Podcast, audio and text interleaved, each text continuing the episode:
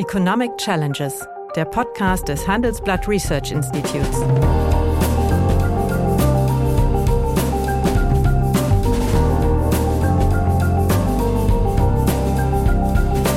Bert Rürup, der Chefökonom des Handelsblatts, diskutiert mit Michael Hüter, dem Direktor des Instituts der deutschen Wirtschaft, wöchentlich aktuelle wirtschaftliche Herausforderungen für Deutschland wie für die Weltwirtschaft. Hallo, guten Tag, meine Damen und Herren. Heute begrüße ich nicht meinen traditionellen Diskutanten Michael Hüter, sondern Jörg Lichter. Jörg ist Senior Director Research beim Handelsblatt Research Institute und, das ist wichtig für heute, habilitierter Wirtschaftshistoriker. Einen besseren Gesprächspartner für das äh, Problem, was ich mit Ihnen heute diskutieren möchte, nämlich Inflation, hätte ich nicht finden können. Inflation, der Begriff stammt aus dem 16. Jahrhundert, kommt vom lateinischen inflare. Der Hintergrund war, als äh, Silber und Gold äh, aus Peru in Form von spanischen Pesos die europäischen Märkte überflutete, gingen rasant die Preise nach oben. Lange Zeit dachte man, Inflation sei, wie Schiller, Karl Schiller es mal sagte, tot wie ein rostiger Nagel, aber na, leider ist sie zurückgekommen. Ende 2021 und spätestens nach dem Ukraine-Konflikt. So, und die Deutschen sind inflationsavers, nämlich sie haben Angst aufgrund der Hyperinflation von 1920 und der rückgestauten Inflation von 1940 bis 1948. Und äh, darüber frage ich mal Jörg, was er denn den Zuhörerinnen und Zuhörern sagen kann zu den Gemeinsamkeiten und Unterschieden dieser beiden Inflationen. Ja, auch von meiner Seite ein herzliches Willkommen. Vielen Dank für die Einladung, lieber Bert. Ja, Inflation. Deutschland, die Deutschen gelten als Inflationsphobiker, du hast es gerade genannt. Sie äh, finden hinter jeder äh, Preiserhöhung gleich eine Hyperinflation. Und ähm, die Gründe dafür werden vielfach in der Literatur, in der Politik in der Forschung, auch in der Öffentlichkeit immer noch mit der Inflation der, des Jahres 1923, der Hyperinflation, in Verbindung gebracht. Das ist auch in den meisten Fällen äh, richtig. Wir müssen uns einfach mal äh, vor Augen halten, was es damals bedeutet hat für die Menschen im Herbst des Jahres 1923 als sie ihre Löhne und Gehälter täglich bekamen, nicht mehr wöchentlich oder monatlich, das Geld in großen Körben abholten, damit dann zum jeweiligen meist Bäcker, Lebensmittelhändler rannten.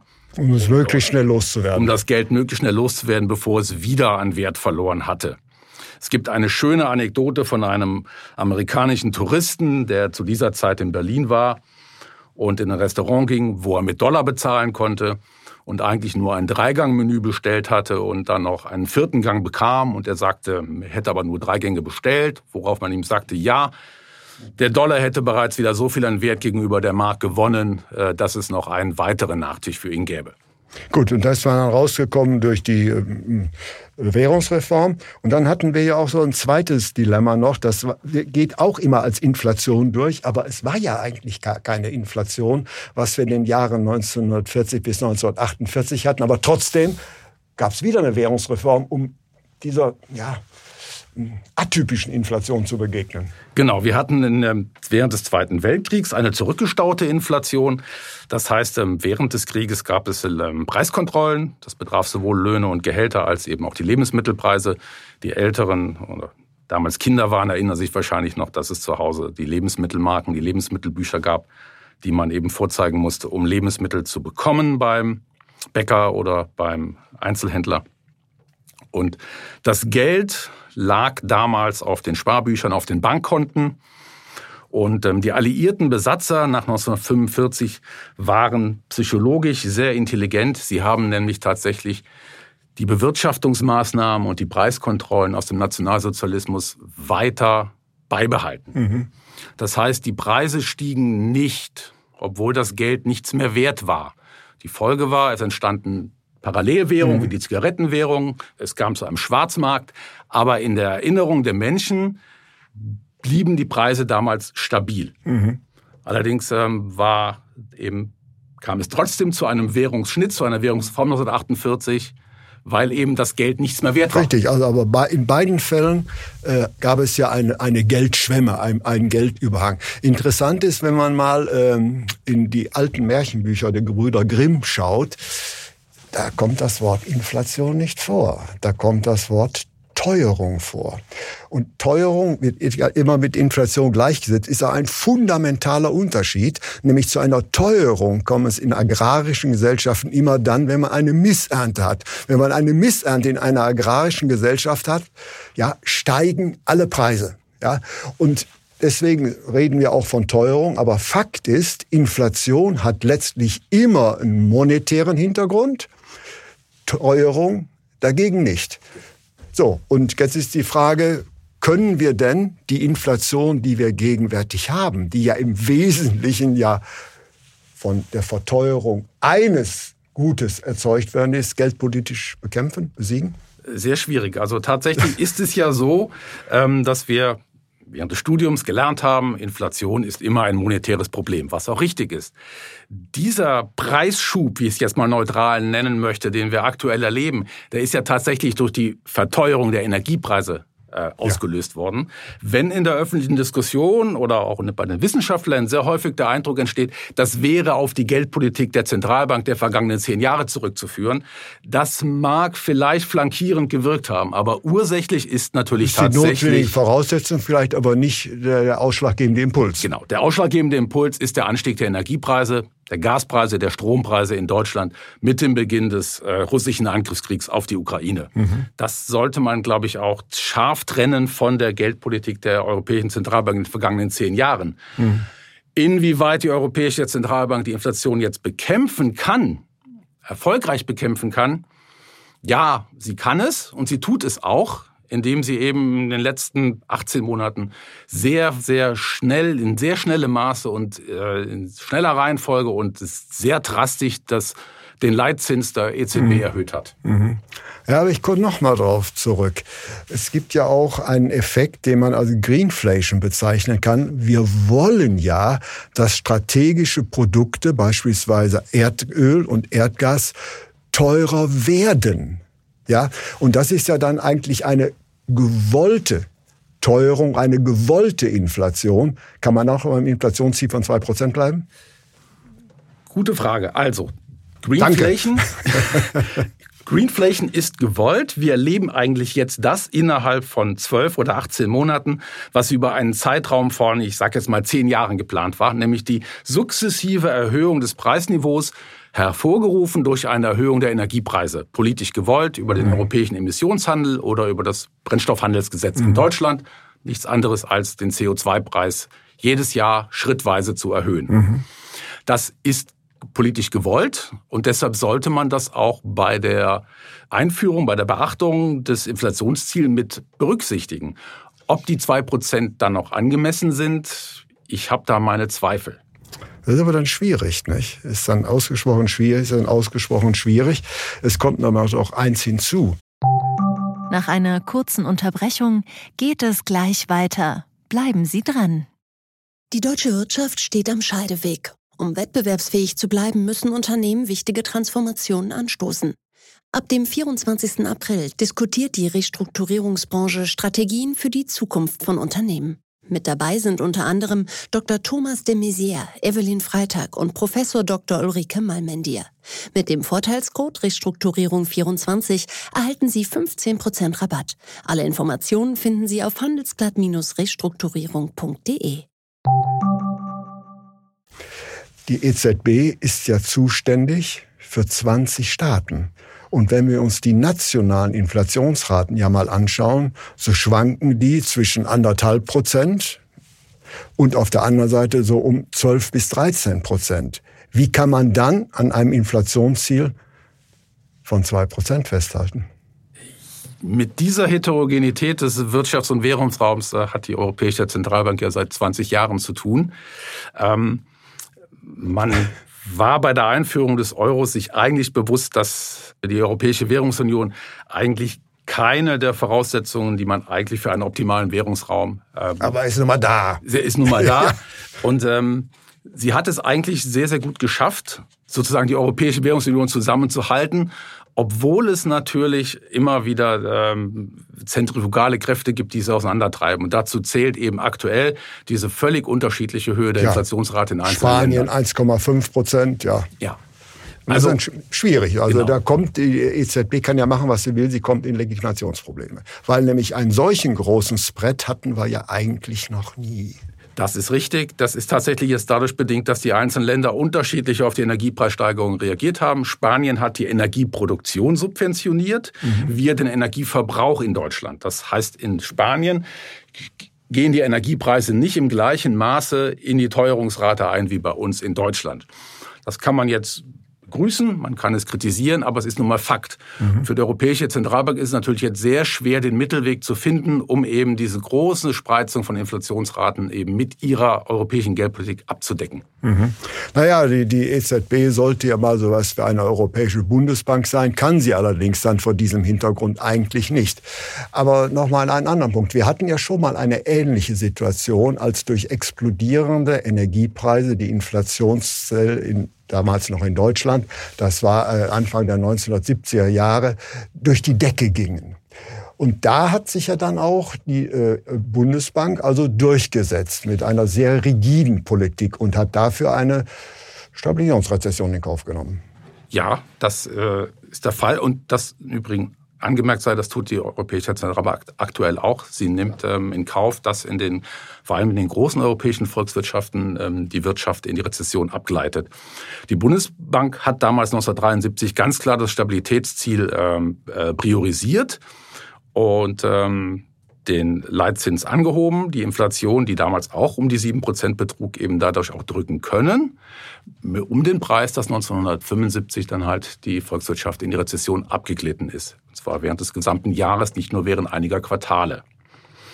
Die Politik hat sich dann in der zweiten Hälfte der 70er Jahre nochmal leicht verändert, der Bundesbank. Sie hat dann doch das Wachstumsziel und das Beschäftigungsziel etwas stärker in den Vordergrund gestellt, ist dann spätestens mit der zweiten Ölkrise 1980, 81, Zusammenhang mit dem Sturz des Schah-Regimes im mhm. Iran nochmal äh, aufgekommen ist, ist die dann zu einer sehr, sehr rigiden Politik übergegangen, hat den Lombard, glaube ich, auf 12 Prozent und den Diskont auf 9 Prozent erhöht, also bis dahin ungekannte Höhen was sagen Kritiker mit dazu beigetragen hat, dass die ähm, Bundesregierung, die aus SPD und FDP unter Kanzler Helmut Schmidt damals regierte, eben 1982 ähm, aus dem Amt Abge ab abgelöst wurde. Abgewählt wurde, ja, aber damals galt also der Primat der Geldwertstabilität.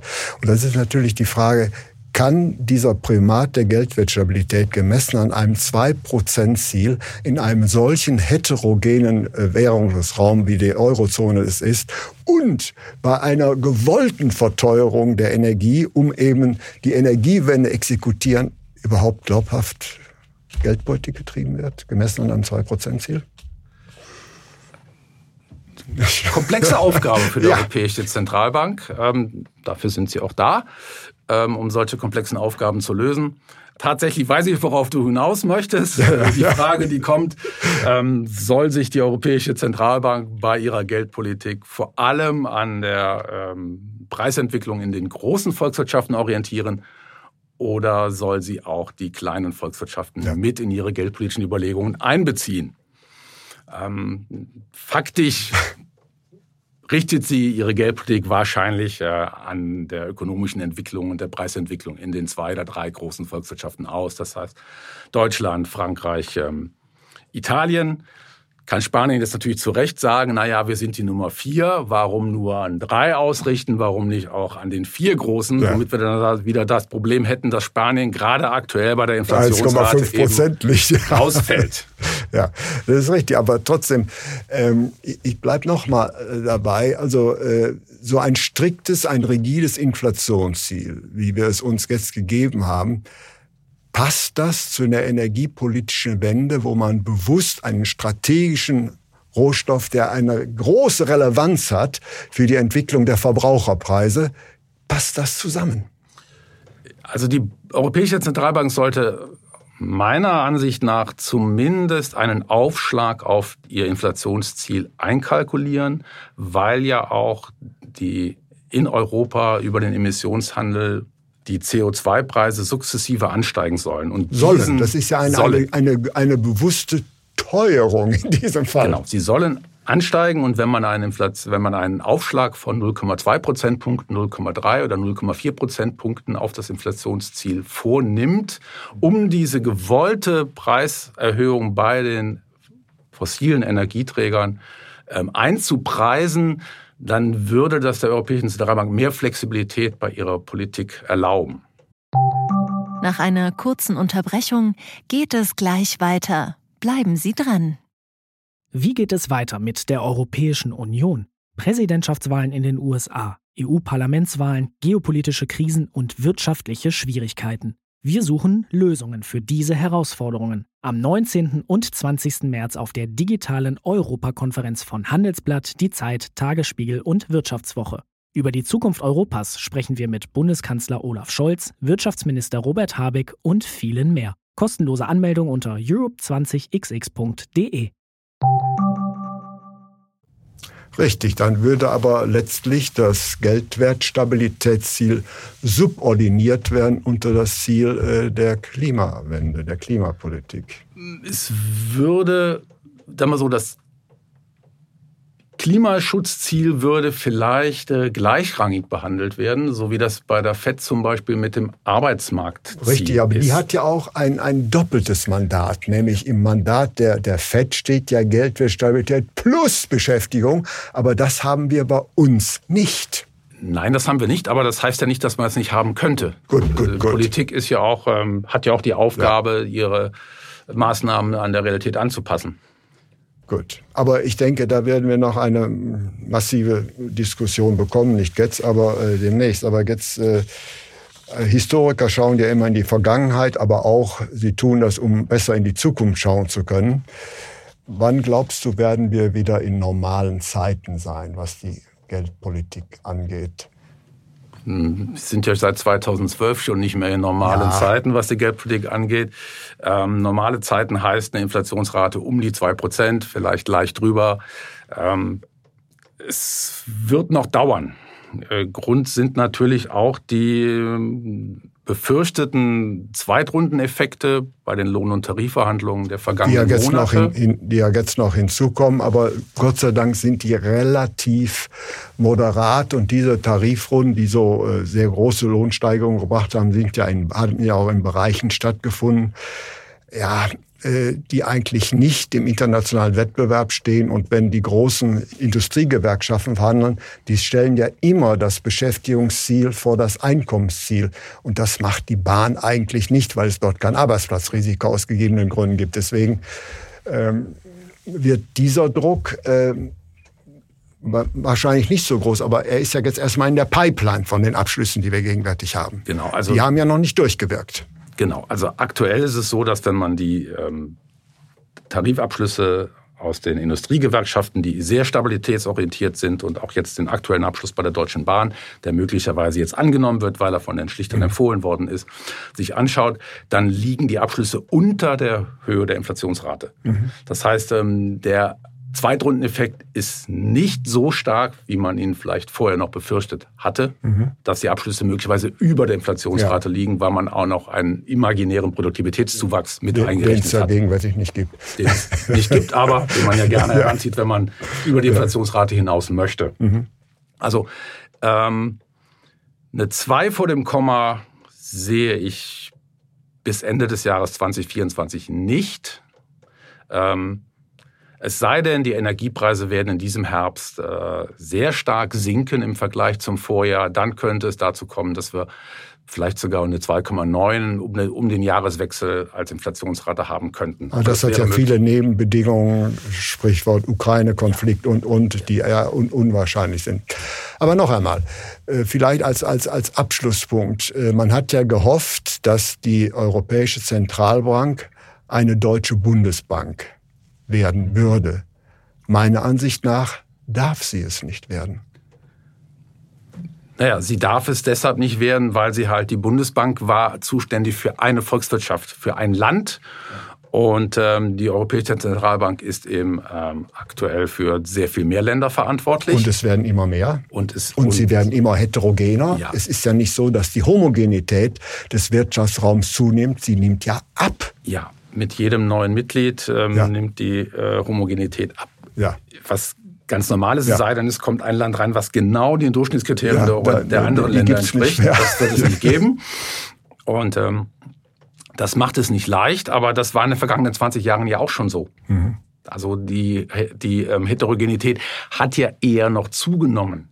Wenn mhm. wir ganz ehrlich sind, die Erwartungen, die man vor über 20 Jahren mit der Einführung der gemeinsamen europäischen Währung verfolgt hat, dass der Wirtschaftsraum nicht nur von den Grenzen her zusammenwächst, sondern auch in der äh, Wohlstandsentwicklung zusammenwächst. Diese Erwartungen, äh, die Hoffnungen, die haben sich ja nicht erfüllt. Mhm. Tatsächlich äh, wächst er eher auseinander. Ja, also die, Het die, Heterogenität nimmt zu. Deswegen wird ja auch behauptet, dass der Euro eigentlich ein deutsches Produkt sei. Nämlich seit es den Euro gibt, hat es ja keine Aufwertung mehr mitgegeben. Als es die D-Mark gab, hat es ja immer Aufwertung der D-Mark gegeben und das hat natürlich als Produktivitätspeitsche gewirkt, aber letztlich ist der Euro ja ein pro-deutsche Industrieinstrument. Ja, das ist richtig, aber das ist die ökonomische Auswirkung. Politisch äh, beabsichtigt war vor allem von Frankreich, von François Mitterrand, dass man den Euro... Das, das Primat der Bundesbank bricht. Dass man Deutschland, das vereinigte Deutschland, von dem man, da muss man auch immer wieder daran erinnern, vor 30 Jahren viel Angst in Europa hatte. Mhm. Dieses große, starke, dominante Deutschland, was wird das machen mit dem Rest des Kontinents? Mhm.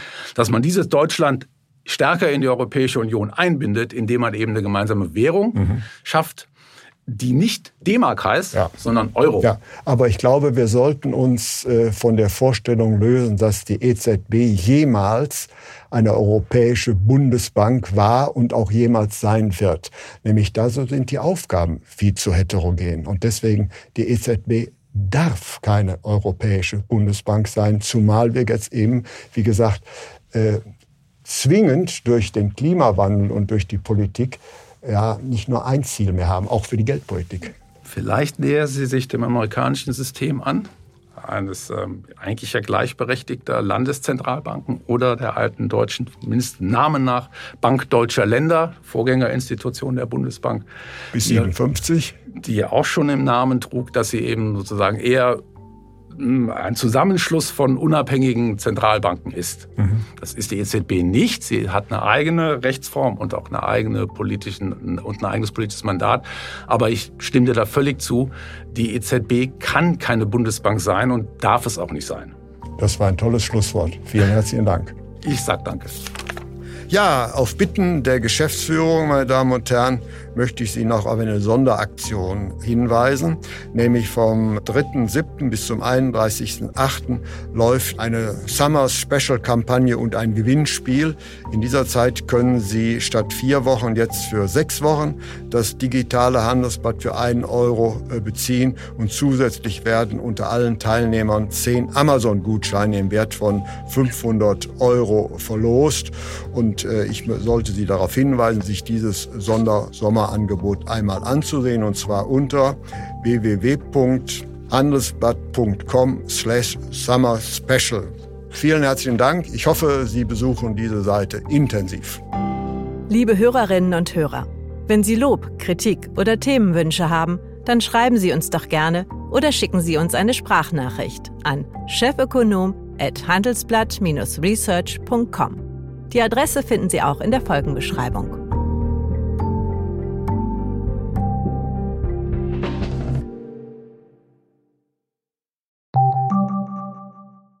Die Welt steht vor gewaltigen Herausforderungen. Zum einen die Energiewende voranzutreiben und gleichzeitig den Klimawandel einzudämmen.